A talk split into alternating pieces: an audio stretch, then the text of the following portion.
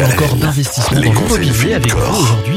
Un investissement un peu particulier aujourd'hui, l'investissement dans la nue propriété immobilière. Alors déjà, Qu'est-ce que c'est que d'investir dans la nue propriété? Oui, Michael, investir dans la nue propriété, c'est une façon différente d'aborder l'investissement immobilier, puisque l'investissement immobilier, on sait que ça séduit quand même les Français, c'est de la pierre, ça rassure, et beaucoup veulent passer par de l'investissement immobilier pour un peu se créer du patrimoine pour leur vieux jour. Mais l'immobilier, comme dit, il a des contraintes, la gestion locative, la fiscalité, l'entretien, etc. Et donc c'est vrai que c'est souvent assez compliqué et un peu rébarbatif à ce niveau-là. Acheter de la nue propriété, c'est faire de l'immobilier sans les contraintes de l'immobilier. J'achète, entre guillemets, des murs, je ne m'occupe pas de la gestion. La gestion ah sera assurée par un usufruitier, qui peut être une société, qui peut être un organisme d'État, hein, euh, qui va loger des fonctionnaires, etc.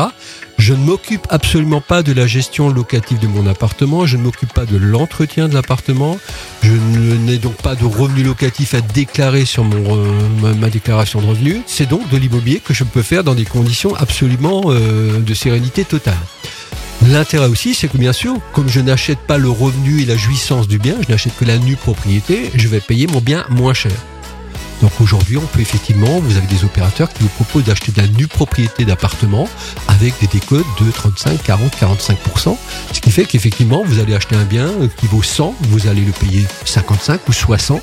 Et au bout de 10, 12, 15 ans, vous allez retrouver la pleine propriété. Donc vous allez retrouver votre bien à valeur 100 ou plus bien sûr s'il a pris la valeur, et sans avoir eu entre-temps ni, euh, on va dire, ponction fiscale, euh, ni frottement fiscal, ni souci de gestion, ni risque locatif. Rien du tout. Rien du tout. Je, je, ne connais même pas les locataires finalement. je ne connais pas les locataires. Et, et, si les locataires ont des problèmes avec le syndic de l'immeuble par exemple, je ne m'en occupe pas. Ce n'est pas mon souci.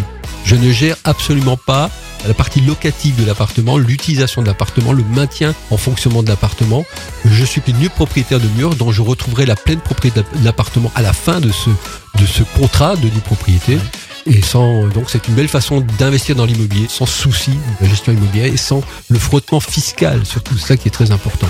En même temps, j'échappe à l'IFI, ce qui est quand même pas mal. L'IFI L'IFI, l'impôt sur la fortune immobilière. Ah, ouais. autre chose. autre chose. Très bien.